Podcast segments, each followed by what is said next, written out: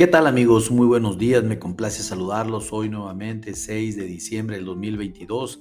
Con un post más, hablemos de finanzas y de commodities con Cofimex.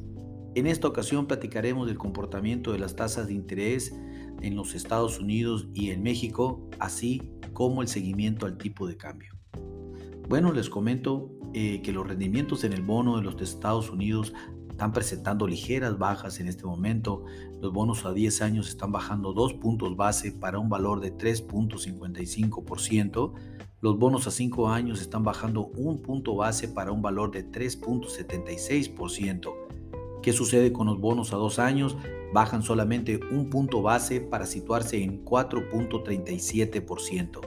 Les recuerdo que la Fed de los Estados Unidos, lo que es equivalente al Banco Central de Banjico en México, tendrán reunión de política monetaria este próximo 13 y 14 de diciembre para determinar la continuidad en términos de política monetaria alcista, en donde nosotros estamos esperando que eleven la tasa de interés en al menos 50 puntos base.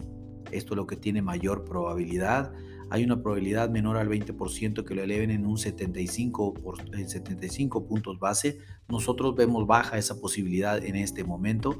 Van a elevar su tasa de referencia del rango de 3.75 a 4% que está ahorita a 4.25 a 5 a 4.5%. Ese es el tema de lo que estamos estimando que cierre el 2022. Pero ¿qué sucede para México? Los rendimientos de los bonos mexicanos pues han presentado eh, alzas por primera vez desde tres jornadas de ajustes importantes. El bono de C24 está subiendo 6 puntos base para un valor de 10.05%. El bono JN27 sube 10 puntos base para un valor de 9.09%. ¿Y qué hace el MY31? Está subiendo 17 puntos base para un valor de 9.08%. Eh, lo comentaba en otro post, el índice del dólar en este momento presenta una debilidad solamente de 9 puntos para una cotización de 105.1 45 unidades. Les recuerdo que debemos estar por debajo del 105 para poder determinar una tendencia bajista de corto plazo en el índice del dólar que pueda beneficiar a nuestra moneda y a todas a todos los commodities de manera general.